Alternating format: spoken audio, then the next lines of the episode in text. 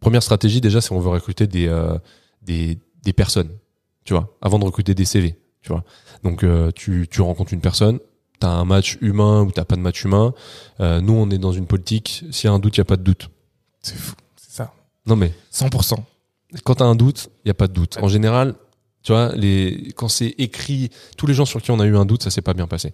Donc à partir du moment où tu dis bon, ok, on avance, euh, c'est du business, mais la première chose à avoir en tête, c'est la personnalité. Tu vois.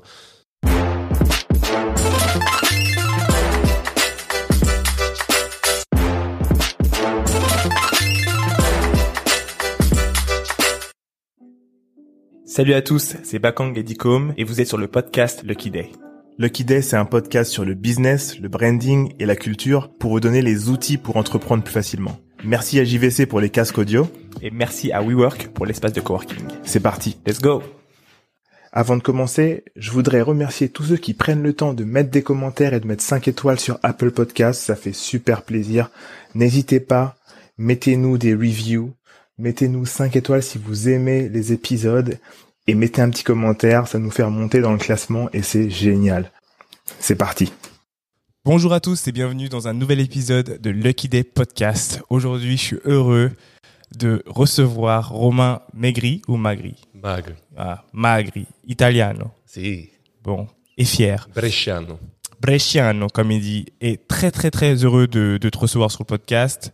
Romain, tu es le fondateur de Métaphore, un lieu qu'on affectionne parce que tu nous permets de venir euh, y tourner le podcast et parce que c'est un lieu qui est magnifique.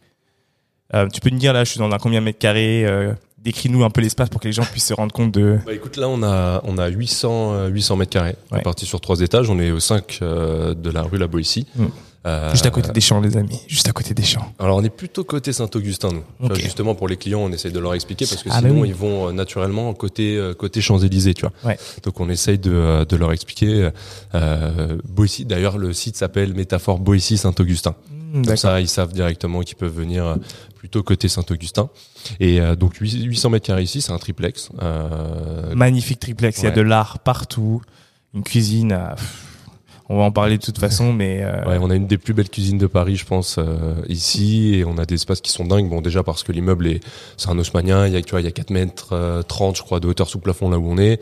Il y a des moulures assez exceptionnelles euh, partout, des parquets euh, de dingue. Les cheminées. Des cheminées, ouais, bah la cheminée derrière, elle est exceptionnelle, ouais. exceptionnelle.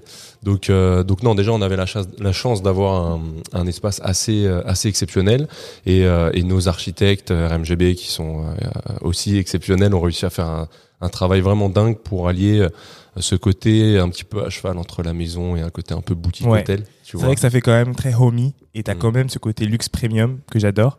Euh, là, on a donné, on a décrit les lieux, le lieu aux gens, ils savent toujours pas ce que tu fais.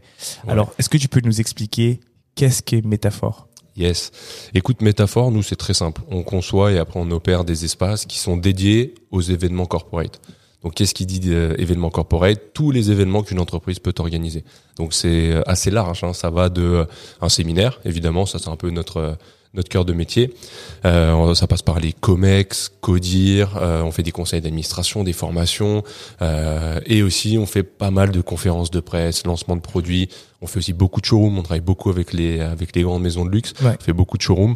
Euh, on a fait des tournages, on fait des euh, des réunions déjeuner un peu business, des closings, euh, vraiment tout type d'événements corporels, tous les types d'événements qu'une boîte euh, peut organiser. Nous, on l'organise de façon euh, de façon euh, plutôt premium, hein, comme, Ouais. tu, comme tu l'as dit. Euh, on emploie rarement le terme de luxe, nous, parce que le luxe a une Connotation, une, oui. connotation un peu ostentatoire, etc. Ouais. Et tu vois ici quand t'es accueilli euh, par l'équipe. C'est la, c'est vraiment, t'as vraiment ce côté famille. En fait, c'est, Ouais. c'est, c'est très chaleureux en fait. Yes, c'est très euh, chaleureux. c'est l'idée, c'est vraiment ce qu'on veut apporter en fait. On veut euh, et, euh, et bah, toi tu connais bien le lieu parce que tu viens tout le temps, Ouais. mais euh, tu vois le très souvent nos clients nous disent on se sent super bien chez vous. Et, euh, et ça c'est important, ça passe bah, par le par le lieu en tant que tel, mais Ouais. aussi par euh, l'accueil, l'équipe qui est là aux petits soins, Ouais. euh, tu vois toutes les petites touches. euh, et, euh, et donc nous le concept il est vraiment basé sur quatre piliers. Le premier donc c'est l'hospitalité, hein, on vient de on vient d'en parler. Ensuite euh, tu vas avoir euh, la gastronomie. Ouais. là tu vois t'as des petits euh, Ouais. petits croissants qui Petite, euh, four, tu vois, euh, euh, on a on a une phrase sur le podcast, c'est ne venez pas les mains vides. Et là, on se déplace Et même à ce moment-là, euh, ils ne viennent pas les mains vides. Euh, je veux dire, euh, cake au citron, banana cake, croissant, et j'en passe. C'est très très bon. Yes. En plus, tu vois, ça c'est notre nouveau euh, nouveau euh, boulanger, euh, Giovanni Bianco. C'est un mec que j'adore, il est incroyable. Il a une boulangerie dans le 7e arrondissement. Il fournit aujourd'hui pas mal de chefs étoilés, des 3 étoiles, etc. D'accord. Tu vois, donc il a un produit vraiment super quali. Ouais, c'est de la qualité. Et hein. euh, tu vois, ça fait très artisanal en plus. C'est super joli ces trucs. Et euh, et, ce- et le mec est le mec est juste est juste génial. J'adore. Il a une énergie de dingue. Il fait du pain du pain incroyable. Et il a été élu meilleur flan de Paris en 2020. Mais tu sais, le mec en plus, il, il- il te raconte ça. Il, il vient, il nous emmène du pain euh, comme ça. Il avait un flan, il coupe le flan, on, on goûte le truc, on dit oh c'est- trop bon, tu vois. Et il dit ah ouais bah j'ai été meilleur flan de Paris. euh, J'ai gagné le concours sur 600 flans. euh, tu vois le mec super humble, super euh, gentil. Il est tout jeune. Je crois qu'il a, il a, il a, il est un tout petit peu plus jeune que nous. Tu vois, il doit avoir 28 ans. Et, euh, et euh, super mec. Donc Ah, on est c'est trop content aussi de bosser avec des mecs comme ça. Donc Ouais. Premier de l'hospitalité, deuxième de la gastronomie. Nous, Ouais. on a un chef qui est notre chef exécutif, Stéphane Laruelle, qui a été étoilé pendant 12 ans. Ok. Donc, il a été chef du Chiberta, c'est un resto euh, à côté des Champs-Élysées. Il a été chef là-bas pendant, euh, pendant euh, plus de 15 ans, je crois, et euh, il a eu l'étoile pendant 12 ans. Donc, Ok. avec Guy Savoie, c'est euh, un restaurant de Guy Savoie, mais c'était, c'était chef Laruelle qui était, qui était le chef, voilà, là-bas, euh, et qui a rejoint l'aventure Métaphore depuis le début pour, pour voilà, être notre chef exécutif, designer nos, nos, Nos- nos menus, nos les cartes, cartes, ouais. tout ce qu'on, tout ce qu'on fait et superviser un peu toutes les cuisines. La, la troisième brique, évidemment, le design. Ouais. Euh, bah, tu le vois, on est dans des espaces qui sont super beaux. Ouais. Euh, L'idée que ça soit à la fois beau, mais aussi euh, confortable, agréable, que les gens aient envie vraiment de, de venir passer un moment chez nous, et surtout que quand ils euh, viennent chez nous, ils aient pas du tout l'impression d'aller au bureau dans un ça. truc un peu classique. Et du coup, j'ai une question pour toi tout de suite. Euh, Qu'est-ce que tu as vu quel, quel pain, quel problème as-tu vu dans le secteur? Et pour te dire, ok, avec métaphore, je résous ce problème. Bah écoute, euh, le, le pain, on, on- on- je vais te montrer tout à l'heure si tu veux, Mm. mais euh, c'est assez drôle ici. Tu vois, tu regardes par la fenêtre, on voit nos étages et on voit l'étage du dessous. Euh, c'est des bureaux vraiment euh, classiques et ça a été refait dans les années 90-2000, tu vois. Donc c'est la salle de réunion avec euh, euh, des dalles de moquette, les, les, les plafonds avec les lumières qui on dirait un bloc opératoire Ouais. et euh, les chaises de réunion bleues, tu vois ces chaises de à réunion fait, bleues ouais. avec des taches de Ah, café. Ouais, tout Et les, les tables en les tables en plastique un peu enfin tu vois c'est en fait c'est vraiment le truc que euh, tout le monde a déjà vécu tu vois que tu euh, que tu l'aies vécu au bureau ou que tu l'aies vécu euh, dans l'événementiel euh, tu vois quasiment euh, tous les gens qui bossent euh, ont déjà vécu une réunion dans un- une salle de réunion pas sexy tu vois Ouais. où tu arrives tu vois la salle tu dis oh je vais passer ma demi-journée ou ma journée là-dedans euh, c'est c'est c'est c'est pas ouf quoi Ouais. donc euh, donc en fait, ce constat-là, tout le monde le, tout le monde l'a déjà fait. Et, euh, et donc quand j'ai commencé à, à avoir cette idée, moi j'étais chez WeWork euh, à l'époque. Ouais. Euh, WeWork, tu vois, qui est typiquement a révolutionné le monde du bureau, hein, parce que euh, il y a plus un seul bureau qui va se construire aujourd'hui pareil que, euh, que avant, Avant WeWork. WeWork, ouais. WeWork, ils ont, ils ont, ils ont secoué tout ça, tu vois. Et, euh, et on avait la chance avec WeWork d'avoir des plus beaux immeubles de Paris et des espaces de coworking, du coup, euh, rien à voir avec ce que fait Métaphore, mais des espaces euh, où il fait plutôt bon venir travailler. Tu vois, où tu as envie de venir te poser, prendre un café, euh, montrer à tes, à tes potes aussi, Ouais. tu vois, et, euh, et donc passer plus de temps euh, forcément au travail. Et, et donc nous, sur ce constat-là, on s'est dit, ok, euh, qu'est-ce qui se passe aujourd'hui? Bah, Aujourd'hui, euh, il y a de moins en moins de boîtes qui veulent prendre des bureaux en fixe, s'engager sur des baux plus longs, etc. Il y a de plus en plus de boîtes qui veulent de la flexibilité, qui ont recours au télétravail. Ouais. euh, Parce que c'était, ouais, c'était, c'était avant Covid. c'était un petit peu avant le Covid, donc ça commençait déjà flex office télétravail, Ouais. mais forcément le Covid après euh, a complètement explosé euh, ce truc-là, tu vois. Et, euh, et aujourd'hui, quand t'es une boîte, que tu vois tes salariés, euh, allez, une ou deux fois par semaine en présentiel, euh, t'as réduit un peu tes bureaux, t'as moins d'espace, etc. Évidemment, t'as envie de leur proposer une vraie expérience quand ils viennent au bureau. Ouais. Tu vois. Déjà un moment pour qu'ils se retrouvent, et donc quoi de mieux que la gastronomie pour faire en sorte que les gens le midi passent un bon moment autour d'une bonne table, etc. Parce que quand tu manges un truc qui est pas bon, bah Ça, ça ton- tue l'expérience. ton sujet il est sur le truc pas bon que t'es en train de manger alors que quand tu te régales bah justement ça ouvre le- l'esprit à d'autres trucs tu Bien vois sûr. Donc euh, donc il y a ce premier truc là et surtout le fait d'être dans des espaces voilà qui sont euh, qui sont euh, soignés qui sont tout le temps nickel avec du, mo- du mobilier qui design mais pas non plus trop trop trop bizarre et pas confortable. L'idée c'est aussi que ça soit super confortable. Tu vois là on est sur des chaises d'un designer français très connu Pierre Paulin.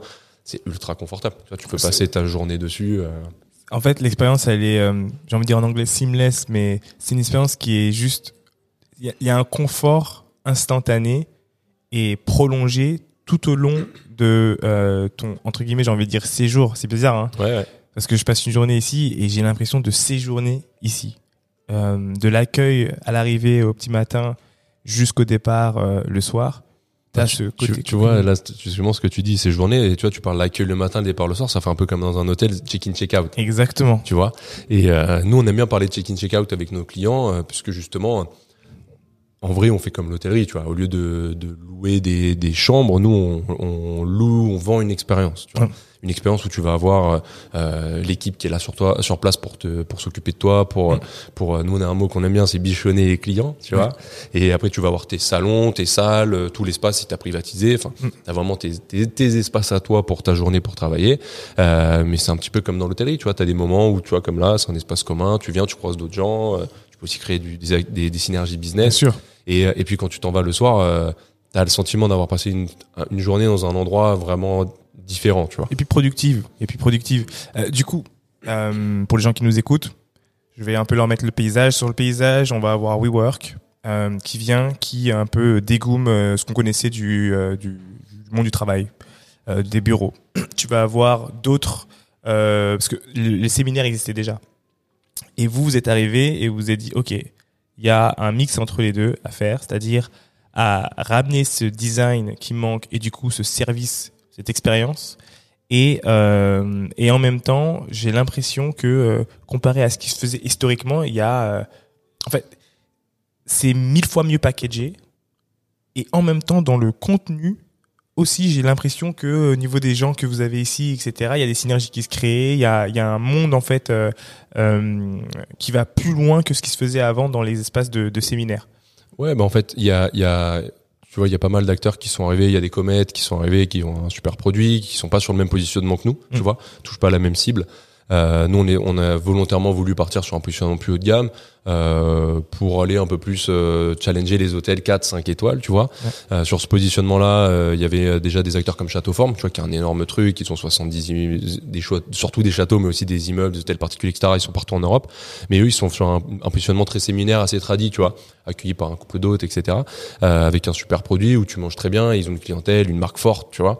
Et nous, on s'est dit, ok, euh, comment on crée une nouvelle marque, un truc nouveau, vraiment un truc ou une expérience qui n'existe pas en fait, tu vois. Et, euh, et je pense que tous les gens qui euh, ont eu l'occasion d'aller chez euh, chez à la, à la concurrence, tu vois, dans Ouais. les hôtels ou, euh, ou même si on considère euh, Comet et Châteauforme comme des comme des concurrents, euh, ils ont vécu des expériences là-bas, qui étaient des expériences propres à ces à ces marques-là.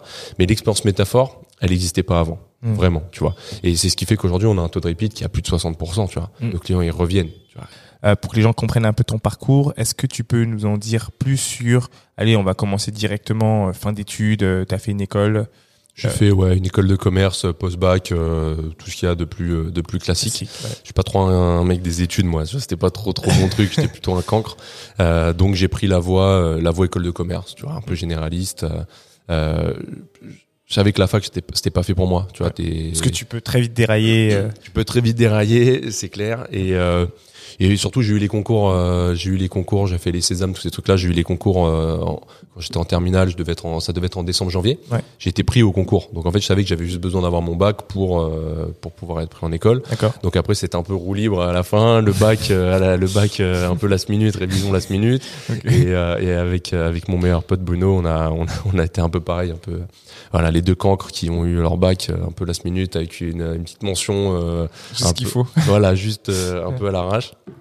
Et, euh, et donc école de commerce, pareil école de commerce, euh, euh, j'étais président du BDE, président de pas mal d'assauts, etc. Et euh, Donc Et- tu as toujours eu cette implication. euh, en fait, on sent dans ton, dans ton personnage, dans ton caractère, dans ta personnalité, que tu es quand même très leader.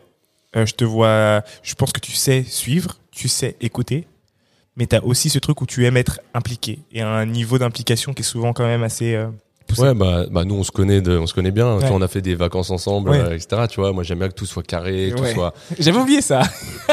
Effectivement, même dans le perso, il est, il est, ouais, il faut que ce soit carré, c'est vrai. Ouais, mais tu vois aussi le et le but euh, final à chaque fois, c'est malgré tout que que les gens vivent une super expérience. Ouais. Tu vois. Et euh, et euh, les fameuses le vacances cas, dont on parle. Euh, le cas.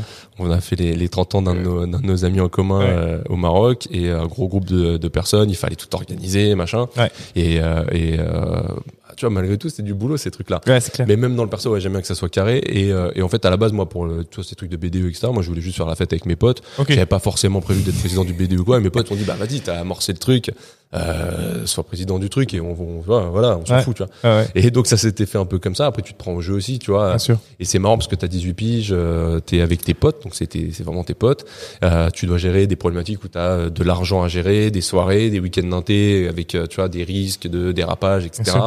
Euh, malgré tout, tu as un côté un peu management sur tes potes qui, a- qui peut être un peu chelou parce Ouais. que tu vois, tu leur demandes de faire des C'est trucs alors complexe. que Alors, c'est tes potes, mais en même temps. c'est ça, tu vois, c'est pas un business, Mm. c'est une asso malgré tout, tu vois. Ouais. Et euh, puis t'as 18 piges, tu vois, t'es t'es un, un bébé, tu vois. Ouais. Donc euh, donc c'est- c'est très formateur, tu vois, c'est très formateur. Euh, pendant l'école de commerce, donc moi mes premières expériences ça a été plutôt euh, plutôt luxe. Euh, J'ai eu la chance de pouvoir partir à, à New York euh, après avoir fait un un, on va dire, allez, un, un gros semestre en Italie pour jouer au rugby. Euh, Ok. J'avais fait un, un Erasmus un peu un peu mytho. euh, désolé euh, les, les Lipac si vous m'entendez, mais un Erasmus un peu mytho pour euh, pour aller jouer au rugby là-bas, tu vois, euh, pour aller faire une petite tu vois, une petite demi-saison semi-pro là-bas, m'amuser un petit peu. Et, et suite à ça, j'ai eu la chance de pouvoir faire un stage à New York chez euh, Theory Helmut Lang, D'accord. stage stage new-yorkais, tu vois, de studio design. euh, J'étais un De peu fou. un peu le slave, euh, tu vois. Je faisais, j'apportais le café, j'allais chercher les des tissus à l'autre bout de New York en bus. Enfin, c'était Ouais. c'était mais Malgré tout, expérience de fou, je Ouais, suppose. expérience de fou. Bah, New York, 21 ans, on était 10 potes dans une coloc. euh, C'était la folie, tu vois. Et, euh, et suite à ça, je suis revenu à Paris et euh, il fallait euh, mon stage de quatrième année. Euh, on avait lancé une, une asso qui s'appelait Ipag Mode for Charity avec euh, avec une amie Daphné. Et, euh, et en fait, euh, je me dis bah c'est un c'est un milieu qui est super exigeant. Le milieu de la mode est surtout du luxe. J'ai Ouais. envie de rester un peu là-dedans, faire mes premiers euh, premiers steps, on va dire là-dedans. Puis ensuite, euh, on verra, tu vois. Ouais. Donc, euh, donc j'avais postulé partout pour les stages, mais quand tu es une école post-bac, elle était un peu moins connue en plus il y a quasiment 10 ans. Euh, plus difficile de trouver des stages quand tu es face à des ESCP, HEC, Oui, oui, oui. c'est dur, tu vois. Mais écoute, euh, La dalle. La dalle. Euh, en entretien, je suis pas mauvais, j'arrivais à bien me vendre, etc. Tu vois. Ouais. Et, euh, et, euh, et donc j'ai été pris chez Givenchy en poste administration des ventes, un truc euh, pas très sexy, tu vois, mais méga formateur où t'apprends le produit, t'apprends la logistique, t'apprends, euh, tu vois, à, à charbonner aussi sur des trucs un peu un peu complexes, des situations de colis bloqués, des trucs en Ouais. douane, un stock complet pour un Et magasin c'est à archi important. Hein. archi important, tu vois. C'est le, en fait, c'est, euh, tu vois, les gens ils voient toujours un peu la fashion, le luxe, etc. avec euh, les paillettes, les défilés, etc. Mais derrière, faut imaginer quand même que c'est des, des quantités de stock à gérer, à expédier, euh, Avec un flux à avec un flux de dingue, les douanes, euh, les- les- l'optimisation des coûts. Est-ce que tu fais camion, bateau, avion Est-ce que tu pollues Est-ce que tu vois C'est un truc de fou. Exact, ouais. Et euh, donc super formateur. Suite à ça, cinquième année, je, je choisis de faire en alternance. Et Donc, juste déjà je t'arrête un petit peu parce que t'es quand même le roi du. euh, Enfin, tu es très fort pour entretenir un network et de qualité. Donc, est-ce que au fil de tes euh, expériences, tu gardes avec toi déjà, tu commences à créer autour de toi. euh, Ouais, bien sûr, bien sûr. Euh, Bah, tu vois, euh, euh, par exemple, Tina, qui était la, la, la vice-présidente de Théorie à l'époque. Après, elle a été présidente de Dolce Gabbana US. Euh, là, elle a lancé une, mar- une marque de chaussures euh, euh, aux US. Euh, on est toujours en contact, tu vois. Quand elle est à Paris, parfois on se fait un café. tu vois, on- on- alors que j'étais un, un stagiaire, un, Ouais. vi- un petit stagiaire, tu vois. Donc, on a gardé des, des bons, des, des bonnes relations. La force du café, les amis. Allez boire un café qui va prendre 30 Carrément, minutes, grave. même 10 ans après. Grave. Ça peut changer votre vie. Carrément. En fait, il faut entretenir son réseau, mais il faut pas le faire de façon mytho, Naturelle, tu bien vois. sûr, Il faut le faire naturelle. vraiment quand, si t'as pas envie de voir les gens, faut pas les voir, mais Oui. quand il y a des gens qui sont intéressants et qui, Qui t'ont laissé une bonne impression. mais c'est ça, et puis qui t'apportent des trucs aussi, tu vois, tu dois apprendre des autres aussi, donc c'est important, t'as raison sur le café, super important. Euh, donc, tu vois, euh, cinquième année, je me dis bon, je vais faire ma cinquième année en alternance. Euh, je commence à postuler à droite à gauche, etc. Donc tu connais la classique, hein, t'envoies, t'envoies 80 CV. Sur les 80 CV, tu, euh, tu te fais recal sur, euh, allez, euh, 79 CV, tu vois. Donc, euh, donc un peu, euh, un peu compliqué, euh, un peu compliqué à appréhender. Et, euh, et à un moment, je vois une offre passer euh, sur le site de Chanel. Je me dis bon bah vas-y, j'envoie mon CV sur le site, ça passe, ça marchera pas, c'est pas possible, tu vois. J'envoie mon CV et euh, c'était pendant l'été, on part en vacances avec euh, avec des potes et euh, je reçois un call euh, une semaine après. euh, Bonjour, euh, les ressources humaines de Chanel, on a reçu votre CV, on aimerait vous rencontrer, etc. Est-ce que vous cherchez toujours votre alternance? Alors, Je dis bah oui oui bien sûr. Elle me dit ok, vous êtes dispo la semaine prochaine, donc on rentrait pile poil. Je dis ok parfait. Je rentre, je rencontre les RH, ça se passe bien. Je rencontre le manager sur, sur le poste, ça se passe bien aussi. Il me dit t'es en compète avec d'autres personnes, etc. Donc je me suis dit, ouais, t'es en compète avec pareil, tu vois, des, Ouais, HEC, des euh, des mecs solides.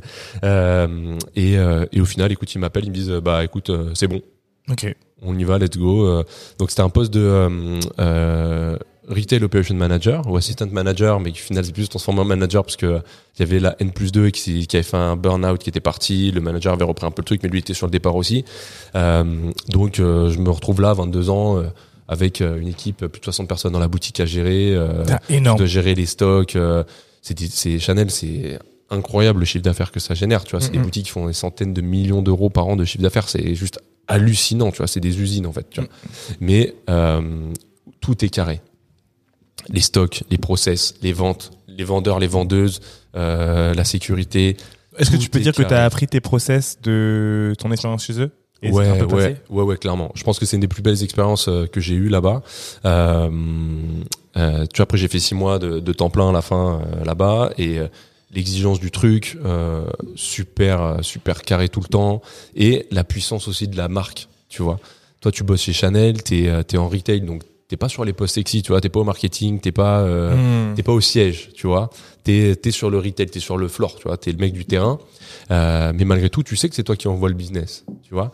Et, euh, et super intéressant parce que tu apprends une rigueur. Et surtout, euh, moi, ce que j'ai aussi beaucoup appris là-bas, c'est qu'on m'a appris la puissance de la marque pour fédérer les équipes. Hmm. vois. Alors, Et, eh, euh, dis- alors explique, parce que je sais que tu en as besoin aujourd'hui. Ici, en tout cas, je sais que tu l'utilises. J'ai deux questions pour toi. On va garder celle-là. C'est euh, quelles sont, je pense que ça fait partie, quelles sont les, cinq choses justement que qui, qui te suivent, mais que tu as appris chez Chanel, tu vois? Je vais essayer d'en de- d'en faire cinq. Ouais, si t'arrives à en faire trois déjà. Non, mais en vrai, il y en a mille. Mais Ouais. euh, premier truc, c'est vraiment ça, c'est la marque, tu vois, la puissance de la marque. Tu vois, moi, je, je bossais avec des nanas euh, que je vois toujours aujourd'hui, euh, qui, ont- qui certaines avaient 35 ans de maison. Tu vois, elles étaient vendeuses depuis 35 ans chez Chanel. Tu vois. Euh, bon alors après Chanel, c'est assez particulier, ça paye super bien. Ouais. Moi, tu sais que j'ai aucune idée justement euh, quand euh, euh, et je sais que ça paye relativement bien, mais quand on me dit vendeuse chez Chanel, c'est vrai que j'ai pas d'idée de. En fait, il y a un truc assez particulier. Ah, c'est euh, les sales, Chanel. ils ont des, ils ont des. Ouais, ouais, en fait, il y avait des, des, des anciens contrats chez Chanel, elles étaient incentivées sur le chiffre d'affaires des boutiques parisiennes. Ok. Donc Et ça pouvait fait faire des payes, euh, Ah des oui. payes de, de patrons du CAC 40. Ah vois. bien sûr. Et euh, donc forcément, ça te donne envie de rester aussi. Tu Bien vois, il y avait des, il y avait des nanas à mi-temps euh, avec des payes de, de DG, tu vois. Ok. Euh, donc ça c'était un truc un peu particulier. Après ça a changé au fur et à mesure. Forcément ils ont fait évoluer le truc parce que la maison a tellement grossi d'un coup que bah ces contrats-là ils étaient plus euh, Bien sûr. viables pour la boîte. Et euh, mais après c'est des salaires du retail donc euh, c'est des salaires qui euh, vont entre allez on va dire un 2500 net et 3500 pour les meilleurs vendeurs euh, sur des jobs à 35 heures. euh, tu vois c'est déjà des C'est déjà des, bien. des très bons salaires tu vois. Ouais. Et euh, la force de Chanel, c'était aussi de proposer beaucoup de trucs à ses employés. Tu vois, t'avais tout le temps des chèques vacances, t'avais un intéressement participation de dingue, euh, t'avais euh, les ventes privées. Euh, Ah, les fameuses ventes privées. voilà, tu recevais à Noël, tu recevais un colis, euh, gros, un carton gros comme ça, avec euh, avec euh, de la cosmétique, des trucs, des rouges à lèvres. Donc moi j'appelais euh, j'appelais toutes mes potes, je leur disais vous voulez des trucs, elles venaient toutes en courant, je leur filais, euh, je leur filais du- ils avaient des, des cosmétos pour l'année. Euh, donc plein de petits euh, plein de petits avantages comme ça, des events, euh, des trucs très cool. D'accord. Euh, Et donc ça, ça fait partie des choses qui, qui viennent en tant que marque Ouais. fédérée. Et que tu fédères autour de la marque, de l'histoire de la marque. Tu vois. Alors c'est difficile quand t'es une jeune marque parce Ça, pas comment est-ce que comment est-ce que tu l'as Qu'est-ce que tu fais toi alors du coup? Bah, tu vois, nous, nous, le truc qu'on dit tout, tout- toujours, c'est euh, on essaie d'être une boîte humaine et bienveillante, tu vois. Après, euh, on est une entreprise et euh, tu vois, parfois, malheureusement, bah, tu dois te séparer de personnes euh, et du coup, est-ce que tu es toujours humain et bienveillant quand tu le fais? Euh, Il faut l'être, il faut l'être et c'est pas toujours facile de l'être parce que euh, tu t'as toujours un déçu et, une boîte qui doit avancer et, euh, et surtout, c'est une entreprise, tu vois. Et il faut toujours se dire que euh, dans le monde de l'entreprise, c'est pas personnel, tu vois. Alors parfois ça le devient, mais c'est pas bien. Mais c'est pas personnel en fait. C'est-à-dire qu'il y a des moments où euh, l'état d'esprit fonctionne pas. Il y a, y a un matching qui se fait pas. Ça accroche pas avec euh, avec euh, avec la direction, avec l'équipe, avec euh, le pro, avec le projet, avec l'ambition. Et, euh, et il faut il faut euh, voilà, c'est des moments qui sont compliqués. Et chez Chanel, c'est un truc qui, qui se faisait très bien aussi, ça, tu vois. Il y a une phrase, c'est euh, personne n'est au-dessus de la mission.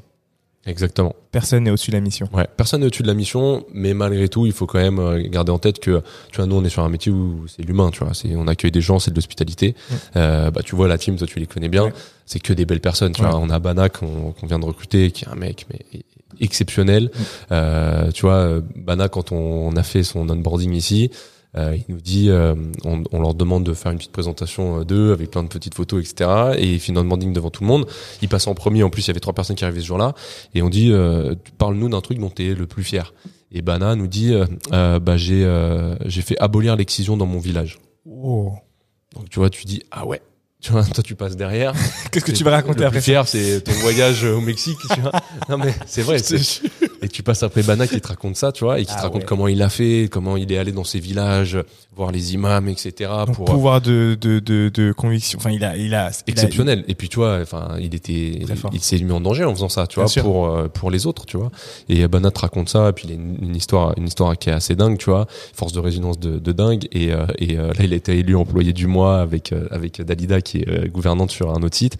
Et euh, et c'est c'est c'est cool, tu vois, parce qu'en fait, tu t'enrichis de personnes comme ça. Et ça, c'est un truc que Chanel a été très très fort euh, dans- ce truc-là depuis le début, c'est de de, de choisir vraiment des personnes très costauds. Tu vois, nous, il y avait des vendeuses euh, ou des vendeurs, surtout vendeuses parce que c'était essentiellement des vendeuses, mais euh, des, des, des encyclopédies Chanel, tu vois. Des nanas, elles connaissaient mieux la marque que les gens qui font la marque au marketing, tu vois. Ouais. Euh, là, depuis chaque sac, chaque histoire, chaque. tout, tout, tout, les collections, le, de tout, vraiment des encyclopédies, même sur l'histoire de la marque, tu vois. Ouais. Plus poussé encore que ce que toi on t'apprenait en onboarding, etc. Et ça, c'est important parce que quand tu paries sur des gens comme ça, euh, bah, en fait, tu crées, euh, tu crées l'équipe qui va pousser la vision, Mhm. tu vois.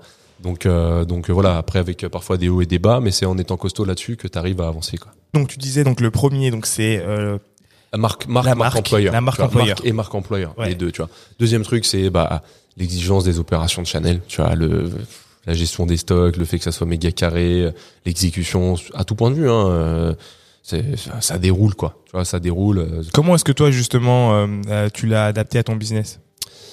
C'est-à-dire cette logistique, même si elle est plus sur le service, j'ai l'impression et En fait, Et comment chez Chanel, on t'apprend un truc, c'est que la confiance n'exclut pas le contrôle. Tu vois, déjà, ok, t'as confiance en tout le monde, parfait. Par contre, tu dois tout contrôler. Attendez, parce que là c'est une deuxième phrase qui est forte. La confiance n'exclut pas le contrôle. Très fort. Non mais super vrai, Ouais. tu vois, super vrai. C'est pas parce que t'as confiance en quelqu'un que c'est ton, c'est ton, ton pote depuis 20 ans ou quoi que tu peux pas contrôler un minimum le truc, Bien tu sûr. vois. Et, euh, et donc ça c'est super impor- important. Et, euh, et en fait Chanel ils ont un- une façon de, de, de travailler qui est super. C'est, euh, c'est ultra carré, les stocks tout est, tout est compté. En fait, ils laissent pas la possibilité aux écarts. Tu vois ce que je veux dire? D'accord. T'as pas de possibilité de alors ça arrive Bien toujours, sûr. mais normalement t'as pas de possibilité de voler, t'as Ok. pas de possibilité de te tromper, t'as pas de possibilité de, de, de, de vendre à un mauvais prix. De, tu vois, tout est contrôlé, tout est processé, tout est carré, les livraisons, les machins, etc. Et les gens sont bien formés aussi. Tu vois, ils sont bien formés, puis en plus ils bossent pour la marque. Donc, ce qu'on disait avant, ça s'imbrique. Ils, veulent bosser pour cette marque-là. Ils ont. Et ils veulent rester quand ils sont là, ils veulent rester, tu vois. Il y a la fierté. Exactement. Donc ça c'est le deuxième truc. Euh, le troisième truc, je pense que euh, c'est le produit. Tu vois, le produit. euh, franchement, tu vois, euh, parfois tu étais face à des, face à des, euh, je sais pas, un truc, euh, un tailleur. Tu vois, donc euh, en vrai, euh, tu vois, nous on met pas de tailleur. Donc euh, Ouais. tu vois un tailleur, tu dis ouais bon c'est un tailleur, mais on t'explique, ouais, tu vois les boutons du tailleur, c'est 380 heures de travail par bouton, gravé à la main par des métiers d'art. Ouais, du coup, si on t'explique ça, le tailleur, tu vas le regarder différemment. ah ouais, tu le regardes différemment. Bon, un tailleur à 20 000, hein. Ouais. mais, euh, mais tu le regardes différemment et tu dis, ah ouais, d'accord. Donc le truc, en fait, il vaut 20 000 balles, mais, mais dessus, il y a des, des centaines, voire des milliers d'heures de travail, tu vois. Donc en fait, quand quelqu'un qui a les moyens achète un tailleur à 20 000 balles, bah, en fait, il achète un savoir-faire et il achète surtout euh, du, temps. Tu vois, il achète du temps euh, que des gens ont passé, passionnés euh, des métiers anciens qui vont un jour plus exister, sur cette pièce-là. Tu vois. Et en fait, le produit, parfois, tu vois, moi, j'avais, je recevais des trucs, parfois même des bijoux, des montres ou quoi. Tu dis, waouh, c'est beau quand même, tu vois, c'est beau. Et puis c'est, c'était de l'intouchable, tu vois. C'était des, des, des trucs à des tarifs, euh, des trucs de milliardaires, quoi. Et donc, du coup, si on comparait avec aujourd'hui euh, ton produit avec Métaphore, le produit. c'est un produit différent. Tu vois, aujourd'hui, on vend un produit qui est une expérience. Ouais. Tu vois, une expérience et on fait de l'immobilier, nous. Donc, euh, on reçoit des gens dans des espaces, tu vois. Donc, euh, c'est un produit que n'a pas Chanel. Mais malgré tout, euh, quand tu as eu cette expérience-là, euh, tu vois, parfois, je passe devant la boutique, je rentre, jette un œil, je vois les nouveaux produits, je dis, ah, c'est beau quand même. Tu vois, ils font des trucs, euh, ils font des trucs canons quand même, tu vois. Donc, il y avait quand même cette, tu vois, le côté, euh, tu vois, appartenance, fierté de vendre des produits de dingue. Tu vois. D'accord. Et ouais, ça, c'est. tu vois, je pense que de toute façon, si t'es pas fier de ton produit, si t'es pas euh, au taquet sur le produit que tu euh, que tu commercialises, ça peut pas marcher. Tu vois. vois. Franchement, je vais te donner un exemple et c'est sans même je sais pas comment ça, te booster ou quoi, mais euh, moi, je sais que je suis fier de dire que je tourne chez Métaphore. Tu vois, genre, c'est vraiment le truc où je sais que derrière, ça délivre. Donc, euh, je sais que ça délivre. Quand je dis, je tourne chez Métaphore, ah ouais, c'est quoi? Va regarder sur le site où je, t'envoie- je te montre des photos, je sais que ça livre derrière. Hmm. Et je pense que ça, ça joue aussi sur ça. Et quand tu parlais tout à l'heure de, de, de Chanel, bah, a une grosse partie de Chanel que tu avais mentionné qui est quand même l'expérience en magasin, Bien sûr. finalement. Tu vois, ou quand tu rentres en magasin, euh, surtout pour les clients euh, euh, qui, qui kiffent la marque, euh, il y a vraiment ce truc où, euh, vas-y, bah, ça se passe bien. Pour certains, quand t'es un bobo client, on te passe euh, un truc à boire, etc. Ah bah, pour Enfin, tout le monde même, pour tout le monde. tout Et monde. puis déjà, tu vois, tu rentres, nous, moi, c'est un truc que j'ai adopté ici. Ouais. T'as personne qui rentre seul sur site. T'es toujours accueilli, t'as quelqu'un qui t'ouvre la porte et qui t'accueille, tu vois. Mm. C'est pas comme une boutique classique où tu rentres, tu fais ta vie, euh, tu regardes, tu vois. Ouais. Euh, t'as toujours quelqu'un qui vient, bonjour madame, bonjour monsieur, Ouais. est-ce que je peux vous aider, vous renseigner, tu vois. Déjà, t'as de l'humain tout de suite, tu vois. Donc tu viens aussi Chaleur. acheter ça, tu vois. Tu viens aussi acheter ça, tu vois. Donc euh, ça, c'est le, le troisième truc. Euh, le quatrième truc, bah écoute, c'est quand même, tu vois, la fame de Chanel, tu vois. À partir du moment où j'ai mis la ligne Chanel sur mon CV, tout a été plus facile derrière, tu vois. C'est-à-dire que euh, déjà quand tu rencontres des gens et qui te disent ouais tu bosses où, je bosse chez Chanel. T'es pas obligé d'expliquer ce que c'est Chanel, tu vois. Tout le monde sait ce que c'est, tout le monde connaît Chanel, tout le monde, tout le monde, tout le monde, tu vois. Et, euh, et en fait ça c'est, euh, te rends compte quand même que ça revient un peu à la marque, hein. Ils sont forts là-dessus, tu. Ils sont très très forts. C'est-à-dire que euh, où que tu sois dans le monde, tu vois, j'allais aux US, euh, qu'est-ce que tu fais? Je travaille pour Chanel, ils étaient oh Chanel, waouh waouh, tu ils, étaient, ils étaient, tu ils étaient comme des dingues. Et, euh, et puis derrière, ça t'ouvre des portes. Et moi, même encore aujourd'hui, l'expérience Chanel, elle me sert, tu vois. C'est-à-dire que parfois, on rencontre des, des clients. Alors, on bosse beaucoup avec Chanel, nous ici, euh, chez Métaphore. Mais La euh, boucle euh, bouclée. la boucle bouclée. Euh, mais parfois, on me dit euh, ah mais t'as bossé chez Chanel avant. Je dis ouais ah mais c'est génial etc. Tu vois, on parle beaucoup plus de de Chanel que d'autres expériences. Ouais. Tu vois parce que C'est parce que Chanel. c'est Chanel. Tu vois, donc ça c'est assez assez dingue. Ça fait quatre Euh, et cinquième. Euh, ça c'est partout, mais tu vois là-bas j'ai rencontré vraiment des personnes, euh, des personnalités de dingue vraiment euh, que je vois encore. Tu vois l'autre jour j'avais euh, j'avais des, des bah, qui sont venues des copines, c'était mes mes vendeuses. Euh, tu vois j'étais leur manager. Et c'était marrant parce que j'étais leur manager, mais c'était un peu mes mamans, tu vois, parce qu'elles avaient des enfants. euh, Il y en a certaines qui avaient deux fois mon âge, tu vois, Ouais. à l'époque.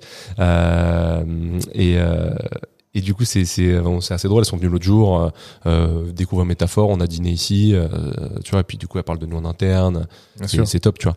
Et, euh, et donc ça, c'est euh, un truc que moi j'ai beaucoup beaucoup euh, aimé chez Chanel. J'ai gardé des liens assez euh, assez forts avec pas mal de monde malgré tout. Tu vois. Après, bon, tu te perds toujours un peu de vue. C'est Et normal. quand on se croise, tu vois, l'autre jour, j'en ai croisé une dans la rue, devant la boutique, on s'est pris dans les bras, ça fait trop plaisir de te voir, euh, comment ça va les enfants, tu vois, c'est trop cool, tu vois. T'as dit un, un autre truc euh, tout à l'heure. T'as dit, nous, on est dans le business de l'immobilier. Et je pense que c'est important et je pense que ton expérience WeWork euh, aussi a dû beaucoup servir. Euh, J'aimerais bien que tu m'en dises plus sur cette, euh, sur cette partie-là, en fait. Le business de l'immobilier. Je pense, bah, moi, je vais, je vais prendre, je vais me mettre à la place de, de, de nos, nos auditeurs. Et je pense qu'il y a beaucoup de gens qui savent pas, en fait, comment est-ce que tu fais pour acheter, louer un, un, un immeuble et faire du coworking de qualité. Alors moi, déjà, je fais pas du coworking. Oui, tu fais pas de coworking. Et ça, c'est le premier truc, parce que ouais. faire du coworking, entre guillemets, c'est plus facile dans le sens où euh, t'as beaucoup moins de services. Nous, on fait beaucoup, beaucoup, beaucoup de services. Tu vois, c'est-à-dire que t'as la gastronomie, on en parlait, mais t'as une gouvernante qui est là tout le temps. Le soir, t'as une équipe de, de ménage qui est là pour tout remettre en place. Euh, les salles, elles changent tous les jours. C'est-à-dire qu'un jour, t'as une salle où t'as as 50 personnes en format board, donc avec des tables au milieu. Le lendemain, 50 personnes en format informel avec pas de table, que des fauteuils.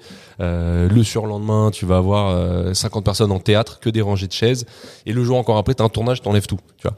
Donc en fait, c'est beaucoup plus, euh, beaucoup plus exigeant. Mais c'est vrai que euh, tu, tu, tu as raison de le souligner. Le cœur de métier, nous, notre cœur de métier, c'est l'immobilier. C'est euh, ce que je dis un peu à l'équipe. C'est euh, premier truc, c'est euh, sourcer, visiter. Ensuite, tu arrives dans la partie, si ça t'intéresse, euh, négocier. Tu vois, tu négocies ton bien. Une fois que tu l'as négocié, ensuite, c'est euh, tu conceptualises. Donc là, avec les archives, on bosse sur OK. Maintenant, on a le, on a le truc, on va signer. Qu'est-ce qu'on fait dedans, tu vois? Euh, en général, nous, on a quand même un, modèle où on arrive à bien se projeter, on a réussi à bien bricoler le truc. Tu me fais visiter n'importe quel espace ou même si je vois les plans, je sais si on peut faire un métaphore dedans ou pas. Tu vois, très vite, en deux minutes. Tu vois. C'est donc Après- les salles, je suppose, euh, taille de salle, à taille peu des près, salles, le euh, nombre de- d'unités de passage pour avoir tes, tes- le- un capacitaire suffisant pour euh, faire de générer du l'argent. business, Ouais. euh, les, les volumes, la hauteur sous plafond, est-ce qu'il y a un extérieur, l'emplacement, euh, euh, tu vois, est-ce qu'il y a un point de shoot en bas de, de l'immeuble, tu Ouais. vois, c'est c'est des trucs comme ça. Euh, et, et donc du coup, euh, du coup, euh, donc t'arrives à la partie conceptualisée et puis ensuite t'as la partie euh, ouvrir. Donc ouvrir, ça veut dire faire les travaux, euh, recruter. Recruter. tes équipes, former tout le monde et commencer à commercialiser derrière, tu vois. Donc c'est euh, vraiment un entonnoir, tu vois. Tu t'arrives jusqu'au moment où on se fait ensuite on, on ouvre un métaphore, tu vois. Donc là, on, là, les amis, on rentre dans euh, le cœur, dans le beurre du beurre du podcast. Euh, on va commencer par la partie 1. c'est sourcer. Quelqu'un qui veut sourcer, c'est quoi? Tu dois, euh, est-ce que tu es épaulé? Est-ce que tu vas tout seul? Euh, Comment est-ce que tu te poses la question? Enfin, je t'ai dit la dernière fois que j'accompagnais euh, euh, une équipe qui bosse sur un, beau projet. On fait des workshops ensemble et l'une des questions qu'on a abordées, d'ailleurs, je suis venu te voir pour pour en parler, c'est le mètre carré à Paris qui peut bouger. Mais en fait, comment est-ce que tu dis, attends, mais faut que j'ai ces informations-là, en fait, faut que je les cherche? Bah moi ça c'est un truc que j'ai appris euh, que j'ai appris chez alors un petit peu quand j'étais chez Save euh, tu vois moi après Chanel j'ai fait euh, Save pendant deux ans Ouais.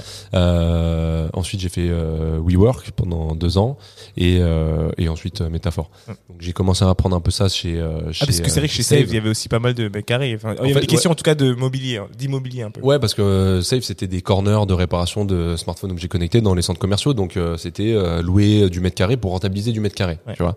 Donc ça a déjà commencé à m'apprendre un peu un peu ce truc-là. Et euh, et ensuite chez WeWork, bah, c'est vraiment de l'immobilier. C'est vraiment de l'immobilier. Et euh, chez Métaphore, c'est de l'immobilier sur lequel ensuite on vient mettre une brique hospitality, euh, gastronomie, etc. Mm. Le cœur de métier, c'est l'immobilier. Sans immeuble, on fait pas de métaphore. Donc déjà, c'est le premier truc. Euh, le sourcing, t'as plein d'axes pour sourcer aujourd'hui. Euh, au début, personne te connaît, t'as pas de nom. Nous, tu vois, ici, avant Métaphore, j'allais visiter des trucs. Euh, euh, on- ça s'appelait même pas Métaphore, c'était Secret Project. On n'avait pas nom, on avait un vieux PowerPoint. Euh, on n'avait même pas encore levé. Et euh, tu vas voir des propriétaires, ils disent mais, mais non, en fait, on va rien te louer. On- ils voulaient même pas nous faire visiter. Ah, ouais, mecs voulaient pas nous faire visiter. Et après, on a des mecs qui nous annonçaient des euh, 36 mois de garantie. Donc, tu devais payer 3 mois, euh, 3 ans de, de loyer avant même de t'a- de t'installer. Ça, c'est vraiment pour te dire, et tu sais quoi, reviens pas me voir. Ah oui, non mais clairement, clairement, tu vois. Euh, donc en fait, le sourcing, il se fait comment? Il se fait par réseau. Euh, après, t'as des brokers, donc t'as toutes les boîtes JLL, Cushman, euh, Knight Frank, euh, tous ces mecs-là, Ouais. euh, qui ont des brokers. Donc c'est des agents IMO, hein, euh, en fait, qui euh, qui reçoivent des deals ou qui vont chasser des deals et qui après chassent des euh, des euh, utilisateurs potentiels. Ils viennent te voir, ah, j'ai un truc pour toi, ça t'intéresse, on visite, machin, etc. Euh, ça, ça coûte de l'argent. hein. Ils prennent un sûr. gros pourcentage à la signature. Donc le mieux, c'est de pas passer par des brokers. Euh, mais tu vois, nous ici, le premier, on en a visité 74 avant de signer celui-là. C'est le 75e, Waouh. pour te dire. Tu vois. Donc on en a visité à la pelle. On en a visité, mais tu peux même pas imaginer. Ça nous arrivait de faire dans la même journée euh, 7-8 visites. Tu vois. Donc euh, un truc de dingue. Et à chaque fois, c'est toujours la même chose. Soit euh, on vous le vend pas, enfin on vous loue pas le site parce qu'on vous connaît pas, parce que euh, WeWork à l'époque c'était un peu chaud, c'était le début de tempête, IPO raté, etc. Donc euh, parler, oui. c'était c'était euh, c'était- un peu moins ouais, c'était un peu moins sexy de venir de chez WeWork euh, et puis puis parfois voilà tu rentrais en égo et t'étais face à des mecs un cabinet d'avocats et bah tu peux pas t'aligner hein. Tout simplement les mecs qui sont triple A euh, Trop ils gourmand. payent le loyer truc. ils veulent ils veulent négocier rien tu dis bon bah t'es mort tu vois donc ici on a réussi à le trouver par un de nos associés euh, qui euh, qui euh, qui a voilà dans son network avait ce gars-là qui avait ces bureaux là qui n'étaient pas loués on est venu on a on a fait le truc et bah ça s'est fait. Et très très bon timing. Ici on a signé fin janvier 2020 deux mois après confinement. Gros timing. Non, on devait de commencer les travaux et puis au final on a perdu deux mois sur les travaux. On a commencé les travaux on a fait les travaux euh, c'était vraiment le confinement confinement tu vois moi je Ouais. venais en vélo depuis euh, depuis le, le 11e euh, je traversais Paris en 10 minutes tu Ah vois. ouais. il y avait personne, Personne. J'étais- tout seul je croisais personne tu vois euh, deux trois livreurs euh, mais personne tu vois et euh, donc ça a été compliqué parce que pour trouver des équipes pour trouver les matériaux euh, c'était compliqué Bien sûr. euh, mais euh, mais donc le sourcing à l'époque se faisait vraiment comme ça des visites des visites des visites aujourd'hui c'est un peu différent aujourd'hui euh, depuis les deux euh, les deux autres sites qu'on a ouverts Donc en fait, vous avez, vous avez combien de sites aujourd'hui là on a trois sites Ouais. aujourd'hui. On a un peu agrandi Boissy donc quasiment quatre ouvertures en vrai. On a un peu agrandi Boissy. Euh, et ensuite on a on a donc on a 800 mètres carrés à Boissy on a un peu plus de 1000 mètres carrés dans le 9e et on a 1400 mètres carrés à Vincennes. Euh, Bravo. pour les autres sites, ça a été plus facile parce que c'est euh, une, fois- une fois que les gens sont venus ici, tu vois, on a beaucoup de comex, beaucoup de codir, beaucoup de grosses boîtes de limo, cabines avocats, etc. qui viennent chez nous ici. Ils voient les lieux et après ils en parlent, ils en parlent Ah, autour de. oreille, bien Et sûr. les gars disent euh, mais attends mais là dans ton immeuble faudrait que tu mettes un métaphore et donc maintenant on nous appelle en nous disant voilà on a un immeuble euh, ça pourrait être très bien pour métaphore La force de la marque. Exactement, on y revient. Donc tu vois, aujourd'hui, on a quand même beaucoup moins besoin de sourcer des immeubles. D'accord. Euh, alors forcément, quand on va l'ouvrir d'autres villes, d'autres pays, etc., euh, personne ne nous connaîtra dans ces endroits-là. Il faudra de nouveau faire du sourcing. Mm. Mais en tout cas, aujourd'hui à Paris, on a quand même pas mal d'opportunités qui se présentent à nous et on est moins obligé d'aller les chercher. D'accord. Après, tu rentres dans, toujours dans la même phase. Hein, euh, visite, négociation. Est-ce que le modèle tourne dedans? Euh, Est-ce qu'on se met d'accord sur euh, l'équation financière, le deal? Ouais. Et puis derrière, bah, tu conceptualises, tu fais tes travaux, tu réalises et tout. Tu vois. D'accord. Donc euh, Ok. Ça, c'est un, un bon tour de, de la partie euh, IMO. Et donc, vous, c'est, vous pensez pas du tout à faire de l'achat ou vous êtes. euh, Pour le moment, on fait du, on fait de la location parce que faire de l'achat qui plus est à Paris, bah, au prix du mètre Bien sûr. carré sur les, les espaces de bureau, c'est encore plus cher. Euh, c'est, compliqué, mais, euh, mais à terme, il y aura certainement une stratégie à envisager aussi sur, sur de l'achat. Ouais. Ok. Donc là, IMO, IMO pur. Imo. C'est top. Moi, j'aimerais parler du coup de, de ton mindset aussi. Euh, bah, tu as mentionné tout à l'heure que tu faisais du rugby à un moment. Euh, et moi, je te connais personnellement, donc je poser des questions un peu personnelles. Tu as ce, ce drive, je, sais pas, je fais de l'anglicisme, mais tu as cette constante motivation euh, qui fait que j'ai vraiment l'impression qu'à chaque fois, ça avance, tu vois. Et je pense qu'il y a beaucoup de gens qui se posent la question de comment est-ce qu'on le crée, comment est-ce qu'on le maintient, et euh, et, euh, et ouais, ça fait déjà, deux questions. Comment est-ce que tu crées ce truc-là et comment est-ce que tu fais pour maintenir ce, ce wagon, quoi, qu'on continue d'y aller? Bah, comme tu l'as dit, moi, je suis un grand fan de sport. euh, J'ai fait beaucoup de sport. Et en fait, le truc, c'est que alors j'en fais pas assez aujourd'hui justement, tu vois, il faut que je m'y remette parce que euh, quand tu quand tu charbonnes après bah c'est Bah, difficile, euh, tu vois, t'es hein. fatigué, machin, etc. Euh, moi tu sais, je fais de la boxe et du jiu-jitsu brésilien, donc c'est c'est assez exigeant et quand t'as fait une journée où t'as fait euh, 18 rendez-vous, Mm. euh, t'as pas forcément envie d'aller te, te faire fracasser. rouler par terre avec des mecs de 120 kilos, tu vois. Ouais. Donc euh, parfois c'est un peu c'est un peu compliqué, mais euh, tu vois le, euh, en fait moi j'adore j'adore les, euh, les euh, les les sportifs, tu vois, les mecs qui ont la mentalité sportive parce que euh, en fait tu te secoues, tu vois, tu te mets euh, tu te mets un petit coup de pied au cul et euh, et, tu, tu tu vas faire des trucs, tu vois, tu essayes d'adopter une discipline euh, dans- dans ton sport, donc dans ta vie et euh, et je pense que c'est pareil dans le business, tu vois. Et euh, et ça c'est un truc qui est super important. Et nous, on le voit dans l'équipe, on a beaucoup de beaucoup de sportifs. Dans l'équipe, on a Flavie qui était en sport études tennis, on a Steph qui court des dizaines de kilomètres tous les jours, euh, on a Nabil qui était euh, un ancien euh, boxeur à haut niveau, on a Hugo qui fait euh, une heure de sport tous les matins. Enfin, tu vois, on a beaucoup de sportifs, tu vois. Euh, et et c'est un truc qui euh, je pense c'est un état d'esprit en fait tu vois c'est un état d'esprit de tu disais de tu vois de faire avancer les choses euh, bah en fait t'as envie de tu vois on fait des anglicismes mais t'es- dans ce mindset de doueur tu vois C'est ça. ok on a un truc à faire on y va on le fait Ouais. tu vois et euh, et ça c'est un truc qui est qui est super important et c'est euh, je pense que c'est c'est une très bonne motivation d'envisager un peu le business comme t'envisagerais euh, du sport tu vois. Et euh, bah t'es entrepreneur euh, t'es entrepreneur aussi. Tu sais parfois c'est du sport de niveau hein, quand Ah tu ouais. te fais des journées de de 15 16 C'est euh, ou plus tu vois euh, que que tu dors pas beaucoup que t'as du stress de la pression des, des équipes derrière donc des emplois etc des problèmes à gérer. Euh, c'est limite pire que quand t'as fait beaucoup de sport et que t'es épuisé tu vois. Ouais. une- t'as une une espèce de pression et un- un- une fatigue qui est plus morale tu vois. Et, euh, et justement euh, justement c'est là que c'est important je pense de lier aussi euh, les deux tu vois.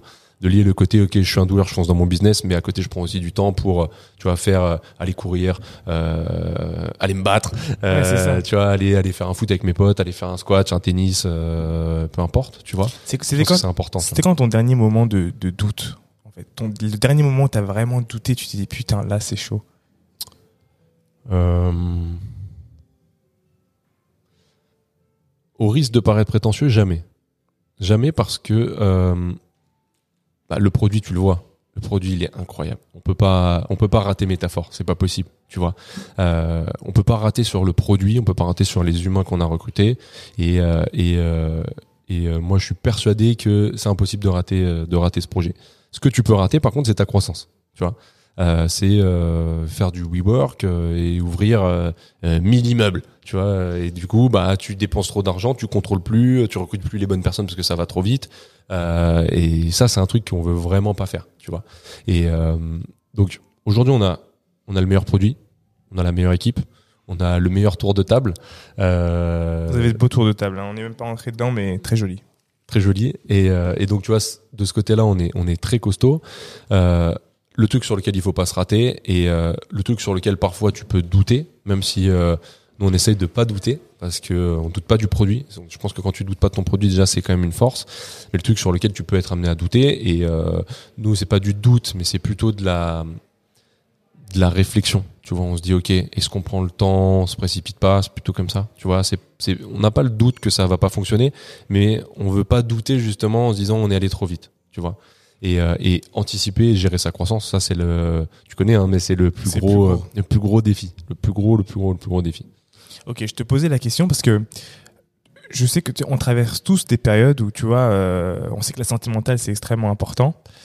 Et euh, je me mets dans euh, les chaussures de, de, de nos des gens qui nous écoutent et qui sont dans une période où tu sais, c'est limite un peu une sorte de dépression. Tu sais que tous les entrepreneurs ont à un moment, tu vois. Euh, en tout cas, beaucoup d'entrepreneurs ont. C'est euh, ce, t'as une perte, t'as une chute de motivation qui est due souvent à un ralentissement euh, du business. Et en fait, c'est toi et ton esprit qui deviez vous battre pour vous dire, OK, non, mais en fait, euh, effectivement, j'ai des employés, je peux pas lâcher le truc. Et en fait, tous les jours, finalement, tu as un truc, tu as une sorte de... Tu as une action positive qui vient comme ça te permettre de remonter la piste et la Mhm. pente. Et j'essayais de comprendre un peu, j'essayais de prendre ça chez chacun des entrepreneurs. Quel est leur leitmotiv? Quel est ce où est-ce qu'ils vont chercher cette force? Où est-ce que tu vas puiser la force quand t'en as plus?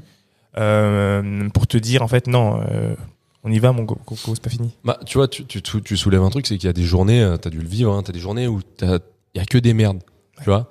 Moi ça m'est arrivé il y a pas très longtemps euh, que des que des trucs à gérer pourris tu vois que des problèmes, que des problèmes toute la journée, problème, problème, problème. Tu sors d'un problème, oh, un nouveau problème, tu vois. Et au moment où tu dis bon c'est bon ça va mieux, oh, paf, un nouveau problème. En plus nous on fait de l'immobilier, donc t'as tout le temps des problèmes. Ouais. Tu vois l'immobilier c'est que des problèmes. Tu vois euh, euh, déjà quand t'es chez toi t'as toujours un problème, une fuite, un truc qui marche pas, une ampoule, un machin, un truc. Bah imagine multiplié par des milliers de mètres carrés avec euh, des milliers de personnes qui viennent tous les jours. Tu vois. Ouais. C'est que des problèmes. Euh, donc ça c'est le premier truc. Et donc les moments où où, où moi je fais face à des, à des problématiques comme ça où je me dis putain j'en ai marre ou tu vois t'as la tête qui explose j'ai l'autre jour j'ai un, un pote qui m'a dit ouais t'as trop de post-it dans la tête tu vois et j'ai bien aimé le truc c'est T'as trop de post-it, donc tu vois plus rien, t'as tout qui tombe, etc. Et, euh, et en fait, moi, le truc qui me permet toujours de, euh, bah, de déjà de, de pas lâcher l'affaire et d'avoir envie de, tu vois, de, de, de cartonner, c'est la team en fait. Tu vois, c'est des mecs comme Bana dont on parlait tout à l'heure, tu vois, des des Dalida, des euh, Leila qui est, tu vois, mère de famille, qui a ses petits, euh, qui qui a quitté son job où elle était tranquille pour venir bosser chez Métaphore, tu vois, elle nous a donné sa confiance, tu vois. Bah, on peut on peut pas lâcher ces gens-là, Mm. tu vois. On peut pas lâcher ces gens-là et euh, et, euh, et ça c'est le truc euh, c'est le truc vraiment principal tu vois. C'est là aujourd'hui on, fait bosser euh, euh, 45 personnes tu vois. On a 30 salariés et on a 15 prestataires. Donc le prestataire c'est euh, euh, les brigades en cuisine tu vois Ouais. les plongeurs euh, euh, des chefs aussi. Euh, c'est euh, l'entretien tu vois les euh, les équipes de cleaning. Euh, après on fait bosser des prestations sur la sécurité on fait bosser euh, des hôtesses vestiaires on fait bosser plein d'extras pour le service le soir la- le midi etc on fait bosser beaucoup de monde tu vois. Euh, tu te dis ok bon là tu vois c'est chiant il y a que des problèmes etc mais derrière j'ai quand même l'impression de ces euh, 45 50 60 personnes tu vois qu'on fait bosser au quotidien. Et euh, et eux en fait ils ils ont pas demandé à tu vois clair. ils sont ils sont là pour faire leur boulot et euh, et puis pour pour tu vois pour kiffer kiffer l'aventure tu vois.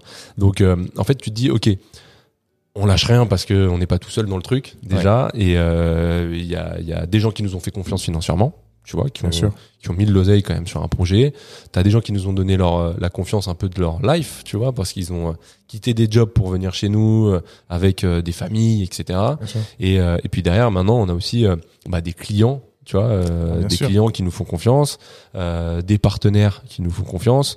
Et, euh, et, euh, et en fait, c'est un, c'est un tout où tu dis euh, le, le truc qui, tu vois, j'ai ouvert qui disait tout le temps un truc, euh, Adam Neumann là, qui était un peu un peu barjot, mais c'est un, voilà, un mec, un génie quand même. Ouais. Il disait Adam Moss, donc c'est le fondateur de fondateur WeWork. de WeWork, ouais, un peu décrié euh, parce qu'il est un peu un peu un peu timbré, mais bon voilà, il a quand même créé une boîte Il a de créé dingue une- un monstre. Donc c'est- un monstre, tu vois. Et, euh, et il disait, euh, euh, you need to be part of something bigger than yourself, tu vois. Et bah, les Américains, ils sont Ils sont forts. forts. Ils sont forts. Parce ils sont forts pour ça. C'est fort, c'est vrai. Ils sont forts, vrai. mais c'est vrai, tu vois. Et, euh, et eux, ils nous vendaient du rêve. On était, à, tu vois, ils nous disaient ça. On était à Madison Square Garden, privatisé pour WeWork, 15 000 sala 15 000 employés. La veille, on avait le concert de Snoop Dogg. Le lendemain, conférence sur la boîte, le futur de la boîte et tout. Bon, tout était un peu bidon, hein. mais euh, mais le mec, il nous dit, ouais, euh, you, you, you, you're part of, so- you're part of something bigger than yourself. Tu vois. Tu dis, putain, ouais, c'est vrai, quoi. Du Tu coup, vois, que sur la mission, que sur la mission. que sur la mission et euh, et, et quand on dit bigger than yourself, qu'est-ce que c'est la mission, tu vois, de métaphore aujourd'hui? Bah, c'est d'ouvrir plus d'espace, c'est d'avoir plus de clients, mais c'est aussi de faire bosser plus de personnes et euh, et euh, tu vois que euh, les gens, bah, qu'on fasse les objectifs, que tout le monde soit bien payé, que tout le monde soit content, que tout le monde ait envie de revenir et de, enfin, tu vois, c'est un, c'est un tout en fait, c'est un tout, tu vois. T'as dit un truc pendant tout au long du podcast. Euh, T'as beaucoup mentionné du coup les gens qui travaillent ici. Euh, et t'en es très content. Comment est-ce que tu fais un bon recrutement? Ça, c'est un, un gros sujet. euh, c'est un très gros sujet. Tu vois, plus tu grossis, plus c'est difficile, je pense, parce que ta core team en général, c'est des gens que tu connais. Tu vois, nous aussi euh, chez Métaphore, 99% des gens, ils ont été euh, euh, Récupérer. récupérés et, et recommandés par des gens en interne. Ouais. Tu vois, on incentive nos équipes à nous envoyer des bons profils. Tu vois, et si la personne reste plus d'un an, hop, ils ont un petit bonus. Tu vois. Euh, Très très beau. Euh, ah, euh, S'il vous plaît, on peut pas s'arrêter sur ça comme ça. Vous avez vu cette stratégie que je trouve archi intéressante. Bien évidemment, les teams sont incentivés à venir ramener de bons profils. Si le profil reste plus d'un an, il y a un petit bonus. Ouais, c'est malin, c'est smart. tu cooptes, tu vois, tu cooptes. Bon alors parfois il y a des erreurs de casting, Ah, hein, bien sûr. mais ça c'est Mais ça dans- fait partie du, du comme, risque. comme dans toutes les boîtes. Et puis Bien ça sûr. rejoint ce que je te dis tout à l'heure, c'est une entreprise, tu vois. C'est pas personnel. Parfois, tu vois, malheureusement on a dû se séparer d'une personne il y a pas très longtemps. Ouais. Euh, une belle personne, tu vois, une super nana, Ouais. mais ça matchait pas. Il y avait un truc qui matchait pas. Alors la faute, elle est, elle est, elle est partagée. Mm. hein. C'est à la fois nous qui avons fait genre, certainement une erreur de, de casting. Ouais. Euh, le poste était sûrement pas aussi euh, euh, le poste qu'il lui fallait, Ouais. tu vois. Donc on lui a pas proposé le peut-être le bon poste, tu Ouais. vois, et le timing aussi. Moi, je pense que tout est Tout est lié. souvent une, une question surtout de timing, tu Mm. vois. Et euh, Oui, c'est et donc ça c'est ça c'est ça s'est terminé et ça se finit jamais bien, tu Mm. vois. Quand tu te sépares de quelqu'un, Mm. bah t'as tu fais forcément un déçu et euh, et et tu vois quand t'es entrepreneur ou quoi, euh, désolé Ça fait du terme, mais, ça fait chier, tu vois. Oui, bien sûr. Ça fait chier parce que toi en plus tu vois bah tu, tu sais ce que c'est euh, quand t'es entrepreneur mais tu vois moi quand j'étais chez WeWork, euh, Chanel ou quoi quand on séparait de quelqu'un, bah ça te touche toujours un peu mais quand tu te sépares de quelqu'un et que c'est ta boîte, Ah, c'est pas pareil du tout. hein. Pas tu dois avoir les tout. conversations, tu dois avoir les différents meetings, tu dois avoir. Enfin, Ouais, vois. et puis tu vois, tu tu dis euh, tu dis merde, on a raté quelque chose, tu vois, c'est nous qui avons raté ce truc, tu vois, Ouais, parce que sûr. euh, sinon euh, on n'aurait pas dû juste prendre ces, ces personnes-là si euh, derrière euh, ça fonctionne pas, tu vois. Et donc ça, ça te pousse aussi à être meilleur un peu sur ton recrutement, meilleur sur ton management, meilleur sur tous ces sujets-là, tu sûr. vois. Et euh, et euh, et donc tu vois, nous on, on a décidé de coopter euh, de coopter euh, les- en interne et, euh, et ça c'est euh, c'est un truc qui est super qui est super important tu vois et alors au début c'est facile de recruter quand t'es pas beaucoup mais après quand tu grossis euh, bah tu vois c'est de plus en plus difficile c'est clairement de plus en plus Et difficile donc, du coup, comment est-ce que c'est quoi ta strat? Qu'est-ce que tu regardes? Qui Est-ce que c'est toi qui t'en occupes? Est-ce que t'as quelqu'un en interne? Comment ouais, ça bah passe on a on a euh, depuis euh, va fêter ce- c'est un an chez chez Métaphore, Agathe qui euh, qui euh, bossait avec moi chez Save, je l'avais fait venir chez Save à l'époque euh, pour gérer euh, toute la partie juridique, c'est une juriste à la base. Euh, donc elle a eu des gros sujets euh, chez Save, elle avait géré euh, elle avait géré pardon les euh, les PSE etc. donc euh, ghetto. Euh, et euh, et chez nous elle s'occupe de toute la partie juridique et people, tu vois. Et euh, donc euh, c'est elle qui recrute, qui onboard, euh, qui suit, qui gère un peu tous ces sujets-là. Euh, première stratégie déjà, c'est on veut recruter des euh, des des personnes, tu vois, avant de recruter des CV, tu vois. Donc euh, tu tu rencontres une personne, t'as un match humain ou t'as pas de match humain. Nous, on est dans une politique. S'il y a un doute, il y a pas de doute. C'est fou, c'est ça. Non mais 100%. quand t'as un doute, il y a pas de doute. En général, tu vois, les quand c'est écrit, tous les gens sur qui on a eu un doute, ça s'est pas bien passé. Donc à partir du moment où tu dis bon, ok, on avance, euh, c'est du business, mais la pr- première stratégie déjà, c'est on veut recruter des euh, des des personnes, tu vois, avant de recruter des CV, tu vois. Première stratégie déjà, c'est on veut recruter des euh, des des personnes, tu vois, avant de recruter des CV, tu vois. Donc tu tu rencontres une personne, t'as un match humain ou t'as pas de match humain. Euh, nous, on est dans une politique. S'il y a un doute, il y a pas de doute. C'est fou, c'est ça. Non mais 100%. Quand t'as un doute, il y a pas de doute. En général, Tu vois, les, quand c'est écrit, tous les gens sur qui on a eu un doute, ça s'est pas bien passé. Donc, à partir du moment où tu dis, bon, ok, on avance, euh, c'est du business, mais la première chose à avoir en tête, c'est la personnalité. Une canalisation de chiottes qui a pété, il y avait, euh, désolé, mais il y en avait partout, tu vois. Et euh, j'arrive à 6 heures du mat, j'ouvre la porte des toilettes, qui je vois Mika avec un aspirateur à eau en, costume presque, tu vois, en train de passer l'aspirateur par terre. Qu'est-ce que tu fais? Et il me dit, euh, bah il y a les gars qui sont pas venus bosser ce matin, je me suis fait planter par des gars, donc euh, bah j'aspire la merde quoi. Et je me dis, waouh, lui, je monte ma boîte, je veux qu'il soit dans la boîte direct, sûr, obligé. Tu vois, obligé. Le Bah, mec, bien euh, sûr. il vient pour son client, euh, tu vois, nettoyer un truc en, en, en petites chaussures et tout, alors que c'est pas son taf. Ouais. Il y a plein de mecs qui l'auraient pas fait. Bien sûr. Tu vois, Euh, il y a, il y a- nous, on, on connaît des mecs qui l'auraient fait, mais on en connaît beaucoup qui l'auraient pas fait. tu vois. ouais. Et, euh, et donc en fait, Mika, au final, il avait quitté cette boîte un peu plus d'un an et demi après pour faire autre chose. Et moi, je lui avais dit, écoute, dès que je lance ma boîte, t'es le premier mec que je recrute, plutôt en équipe hospitalité, tu vois. Il m'a dit, ok. Mika, il a attendu un an qu'on démarre officiellement le projet. Il a attendu un an au chômage. Euh, qu'on lui donne le go pour venir. Tu vois, ses, ses proches et tout lui disent mais arrête, t'es fou, euh, Mais ils vont, ils vont te planter, machin, etc. Le mec nous a attendu un an pour, et, et après il, il a rejoint l'aventure. Et en fait, Mika, c'est un mec qui, était, qui a fait l'école hôtelière, il a bossé au parc Hayat, etc. Et lui, son rêve, c'était d'être commercial, tu vois. Et à la base, on lui avait proposé un job plutôt d'hospitality. Et, euh, et en fait, je lui ai dit, euh, jour, je dis, mais Mika, t'aimerais pas faire des sales? Et il me dit, bah, si, grave, tu vois, mais il en avait jamais fait, tu vois. Je dis, le mec, il est arménien, marseillais, tu vois. Donc déjà, normalement, Il doit l'avoir un peu le dans commerce. le sang, tu vois. il, il a un peu le commerce en lui, tu vois. Et bah écoute, Mika, c'est le deuxième commercial euh, de la boîte. Tu vois, on a recruté, euh, Le on a plus, recruté euh, performant, avec lui. Ah, euh, ils sont deux, ok. Ils- non, bah, aujourd'hui, ils sont, ils sont, ils sont sept. Mais, euh, mais Mika, c'est le, c'est, en fait, on avait déjà une commerciale, Agathe, qu'on avait déjà recrutée, qui elle venait vraiment du commerce. Et on a dit à Mika, bah, ok, tu vas être, tu vas être le deuxième commercial. Du coup, tu vas être commercial avec, avec Agathe, tu vois. Donc, évolution. Attends, Enfin, vous écoutez, du coup, euh, vos employés. Bah, c'était même pas encore notre employé, c'est la, Ah, la ok, il est passé proposition de job, en fait. On lui a Ah. dit, bah, ok, tu seras commercial chez nous, tu vois. Alors, il connaissait pas le truc et tout, donc il a appris et aujourd'hui, il cartonne, tu vois. Il fait des, des, des énormes mois, euh, les clients l'adorent, euh, il fait des super visites, euh, euh, tu vois. C'est, c'est, C'est top. tu vois, parfois sur le profil, tu, tu peux aussi tenter des coups, Ouais. tu vois, euh, et te dire bon bah voilà, euh, on, vois, on va voir. Et puis après en interne, t'as des personnalités qui se révèlent, tu vois. Pamara, Mm. euh, il est arrivé, il était chez WeWork en opération, que toi tu connais, tu connais Ouais, depuis sûr. 10 ans, tu vois. Ouais, ouais. Pam, il était, il était en opération et, et en fait, Pam, il est arrivé comme hospitality lead, donc responsable des événements pour les clients sur site, etc. Trois quatre mois après, il est passé manager de site. Hmm. Trois ou quatre mois après encore, il est passé building operation manager. Aujourd'hui, il gère toutes les opérations pour tous les sites. Hmm. Tu vois. Donc, euh, tu vois, il y a de la place, il y a de la place pour des profils et pour les personnalités, tu vois. Pamara, Après, très fort. hein. Très, très fort. Très Pamara. fort, très fort, très fort et célibataire d'ailleurs. connaît. et, euh, et donc tu vois, il y a de la place pour, il y a de la place pour euh, pour tout le monde. Et, euh, et alors parfois certains ça prend plus de temps, tu vois, mais euh, parfois tu vois il vaut mieux euh, aller prendre plus de temps et avoir la bonne opportunité au bon moment que Ouais. euh, que rusher, tu vois. Et nous on est vraiment dans ce- cette optique de recruter des profils, des personnalités, tu vois. Pareil sur nos sites, tu vois on recrute des mecs, on a Francis qui est le le manager de euh, de Liège Blanche.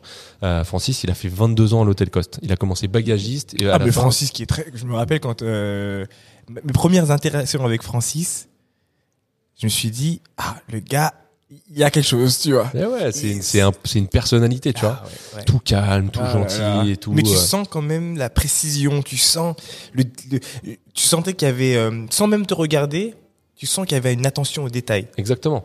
Exactement. Et le mec, donc, 21 ans à l'hôtel Coste, il a commencé bagagiste. Après, à la fin, il gérait la conciergerie. Il a arrêté le Coste au moment du confinement. Il a fait l'école 42. Oh, trop bien. À, à plus de 40 balais. Il a fait l'école 42. Je vais pas dire ton âge, Francis. Il a fait l'é- l'école 42. Et au final, euh, on prend contact avec lui. Euh, alors, Francis, ça t'intéresserait, métaphore? Et tu vois, il a dit, ah, l'hospitalité, ça me manque quand même. Et là, aujourd'hui, les managers à Liège Blanche, ils cartonnent, c'est un tueur. Euh, les clients l'adorent, les équipes l'adorent. Et le mec, tu vois, on, on cherche des personnalités, nous, pour incarner nos espaces, pour incarner la marque. Ouais, Tu vois? ouais. Donc, euh, le CV, c'est super bien parce que tu vois ce que le mec a fait. Mais derrière la personnalité, c'est le truc qui, euh, qui, qui déclenche tout, tu vois. Tu m'étonnes. Écoute, c'est fort. Euh, on va bientôt finir ce podcast-là. J'ai l'impression qu'il va y avoir euh, besoin d'une partie 2. Euh, J'aimerais bien que tu m'en dises plus sur, du coup, ce qui t'inspire. Qu'est-ce que tu vois déjà Qu'est-ce que tu vois en ce moment en termes de trend Je sais que tu as accès à pas mal de dossiers, à pas mal de choses. Qu'est-ce que tu vois en train de trend business que tu trouves intéressante? Bah tu vois, c'est tu, fais l'introduction parfaite. Euh, J'ai pas parlé du quatrième pilier de métaphore qui est le pilier, à mon avis, le plus essentiel aujourd'hui, c'est euh, la durabilité, l'éco-responsabilité. Tu vois. Euh, moi, quand j'ai lancé la boîte, je me suis toujours dit, enfin, tout de suite dit, euh, tu peux pas lancer une boîte aujourd'hui sans penser à, à la durabilité. Tu vois. Si tu lances un projet, mais que t'as pas en tête qu'il faut que le truc soit durable et qu'il faut au moins faire quelque chose à minima là-dedans, c'est que t'as rien compris. Tu vois. Et je pense que tu rien compris pour tout type de pour tous les projets. tous les projets, tous les projets. Tu vois, moi, n'importe quel mec aujourd'hui qui me dit je lance ma boîte ou je veux faire un truc, euh, je lui dis mais ok, quelle est la part éco-responsable, durable, euh, tu vois, dans, ton projet, tu vois.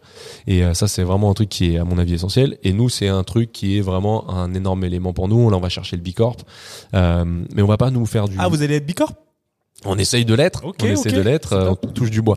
Euh, on va essayer d'aller chercher, mais nous on veut pas aller chercher du bicorp mytho pour raconter des, des, des histoires, etc. Tu vois. Depuis le début, on est no plastique, on n'a aucun plastique à usage unique. En cuisine, on travaille que des produits euh, de saison, on essaye de faire au maximum du local. On fait pas de fruits exotiques, tu vois, on n'a pas de manque d'ananas, de trucs qui ont fait 72 heures de bateau, machin, etc.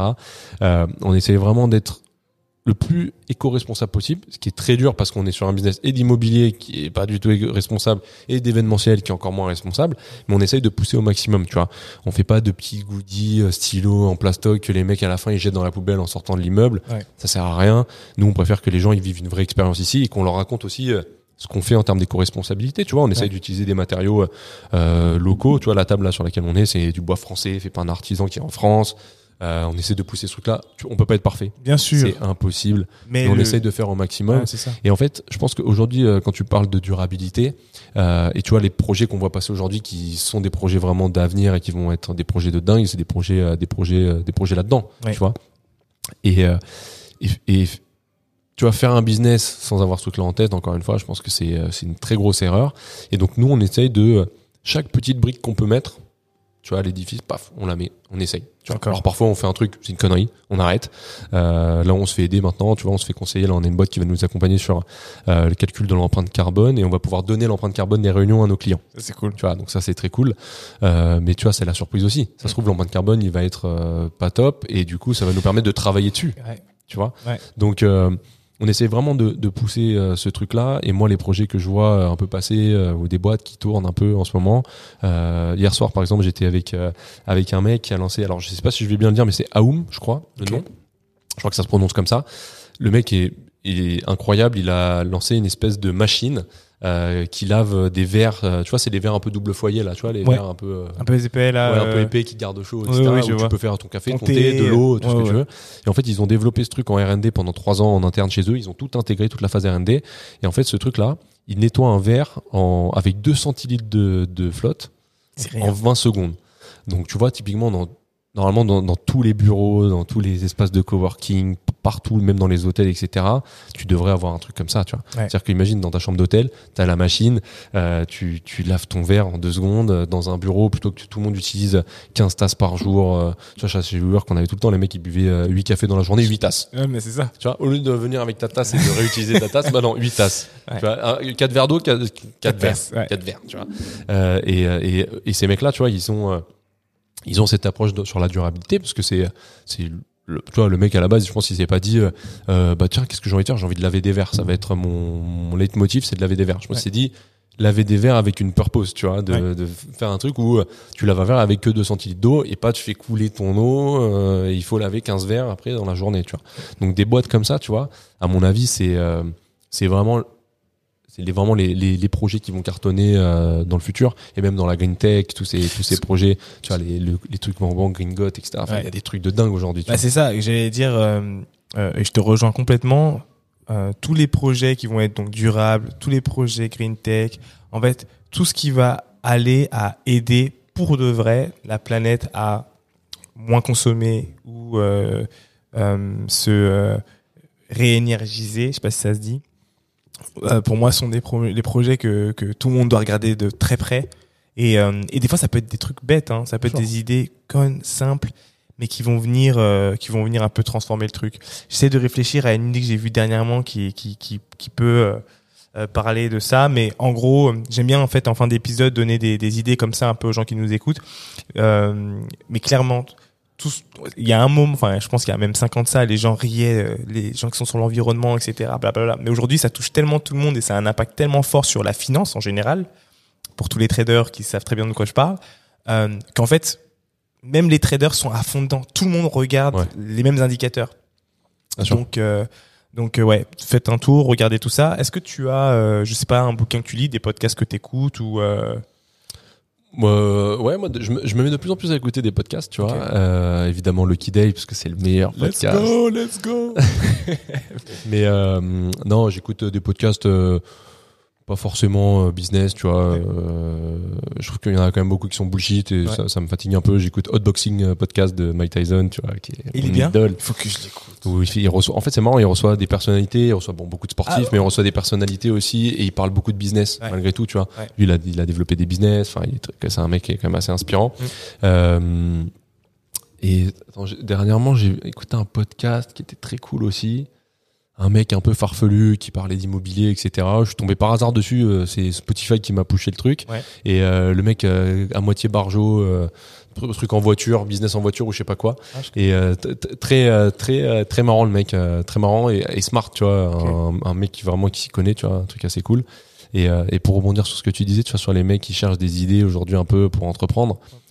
Tu vois, nous on est dans l'immobilier et euh, il y a tellement de trucs à faire en, en durabilité dans l'immobilier.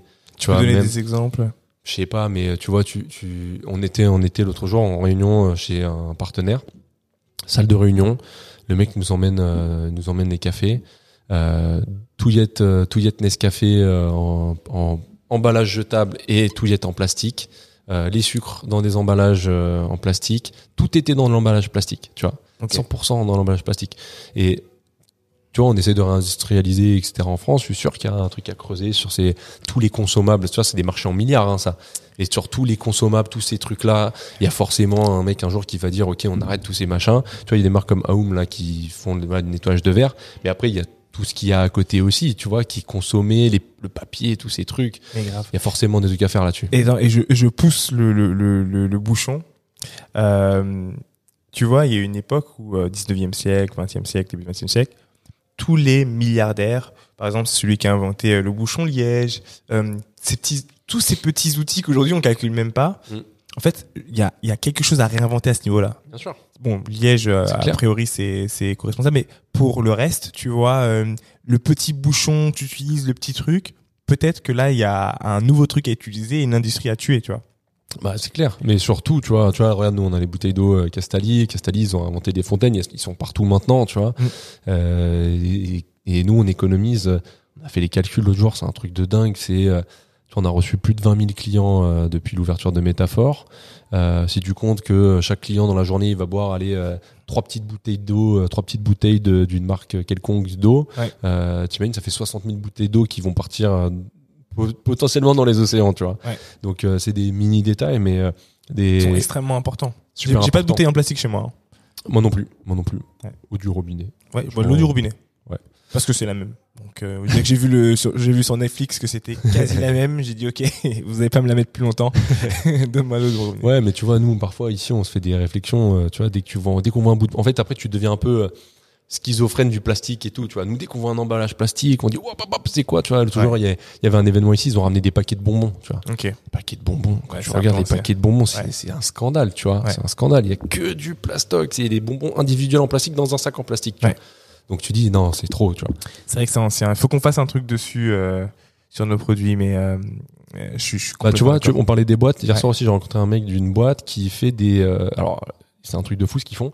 Ils font des emballages réutilisables pour les restos. Et ils ont des contrats avec, euh, tu vois, je crois KFC, etc. Ah, trop bien. en fait, ils ont un, un SaaS où tu vas suivre tes stocks d'emballages réutilisables. C'est-à-dire que tu sais exactement quelle est ta flotte de d'emballages réutilisables.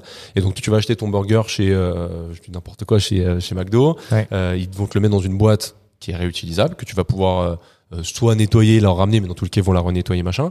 Mais en tout cas, un truc vraiment qui est en train de se développer grave, où les, ils vont arrêter aussi au bout d'un moment de faire de- des emballages jetables. Quoi. Tu Ah, manges c'est ton, sûr. ça, tu manges ton sandwich, tu jettes ton truc en plastoc dans la poubelle. Un- en vrai, quand tu réfléchis, c'est quand même c'est dingue en fait. c'est dingue, tu vois. Ouais. Même avant, on n'y pensait pas à ça. Ouais. Tu vois. Et puis tu vois, on a vachement critiqué aussi euh, euh, toutes les grosses boîtes industrielles, tous les trucs. euh, on dit ouais, c'est eux qui détruisent le monde, etc. Alors certes, tu vois, mais c'est c'est du coup c'est de nous que ça doit venir. euh, Bah, en ces fait, c'est, c'est, c'est en arrêtant de consommer que euh, ils vont se dire attends ça se vend plus, faut qu'on passe à autre chose. Ouais, le consommateur faire ça différemment, tu Bien vois, sûr. faire ça différemment et euh, sans pour autant faire, tu vois, les les euh, les, les saboteurs, tu Oui, vois. oui, mais oui. mais euh, mais il y a grave de trucs à faire et, et en tout cas nous chez Métaphore on essaye de le faire au maximum sur chaque petit détail qu'on peut qu'on peut mettre en œuvre. Bah voilà, on essaye, on le fait, on teste, on fait test and learn, ça marche, ça marche pas, ok, on arrête. Si ça marche, on continue, on essaie de faire mieux. Et ça c'est c'est vraiment un, un truc très très très important pour nous, tu vois. Ok. T'as une t'as une, un objectif pour l'an prochain? Euh, bah écoute, on, cette année on fait x3 sur le chiffre d'affaires de l'année dernière et l'année prochaine je pense qu'on va essayer de faire la même chose, Ok. euh, au moins C'est x2, beau, ouais. au moins x2. Euh, là on a euh, quatre euh, quatre immeubles en égo. Euh, voilà, à voir comment ça se passe. Euh, nous on est euh, on est une boîte de 1950. hein. On- tu vois, on se précipite pas, on attend de rentabiliser. euh, On va sûrement être rentable dans les prochains mois, prochaines semaines. Euh, donc euh, voilà, tu vois, l'idée maintenant c'est euh, consolider le business, sécuriser le business, se développer intelligemment, aller là où il faut aller, et puis continuer à, à proposer un produit de dingue pour nos clients et que nos clients reviennent profiter de, de l'expérience métaphore, tu vois. Ok. Écoutez, je pense que vous avez pris, j'espère que vous avez pris un papier et un stylo pour noter tout ce qui a été dit. Euh, Il y a vraiment des jewels de partout. Euh, là, cet épisode, on l'a fait en direct de Métaphore. Euh, là, c'est celui de la poésie, donc côté euh, Saint-Augustin, Saint-Lazare. Il y a deux autres lieux aujourd'hui. Donc, je sais qu'il y en a un à Vincennes et il y en a un qui est lié à Liège. Ouais. Liège à Paris, hein, Liège, métro Liège, Liège, Paris. à côté du métro Bien Liège. sûr, bien sûr. Et voilà, je voulais vraiment te remercier d'avoir pris le temps, d'avoir partagé avec nous, d'être rentré dans les détails. Euh, je voulais bien sûr vous remercier vous euh, qui nous écoutez toutes les semaines. Merci de venir bah, écouter, apprendre, partager. Il y a forcément quelqu'un euh, dans vos dans vos proches ou chez vos proches ou chez vos amis qui a besoin d'écouter cet épisode, euh, qui a besoin d'être inspiré. N'hésitez pas à lui partager tout ça. Et je vais te laisser avec le mot de la fin pour une fois, c'est très rare. Ah, ouais. Bah écoute, Alors. euh, à bientôt chez Métaphore puisque c'est la maison ici pour euh, Lucky Day. Donc euh, à très bientôt et merci pour euh, l'invitation. C'est toujours un, un plaisir de te voir et d'échanger avec toi. Top. Bah écoutez, voilà, vous l'avez entendu. À bientôt chez Métaphore. Retrouvez-nous sur les réseaux sociaux. Est-ce que c'est quoi vos réseaux sociaux? Métaphore, at métaphore, M-E-T-A-F-O-R-E, E, attention. Allez faire un tour, que vous puissiez vraiment voir à quoi ça ressemble. Et puis nous, vous savez, euh, at euh, Lucky Day euh, sur Instagram, euh, YouTube, euh, TikTok. Je vous dis à très bientôt et à la prochaine. Salut ciao. Romain. Ciao.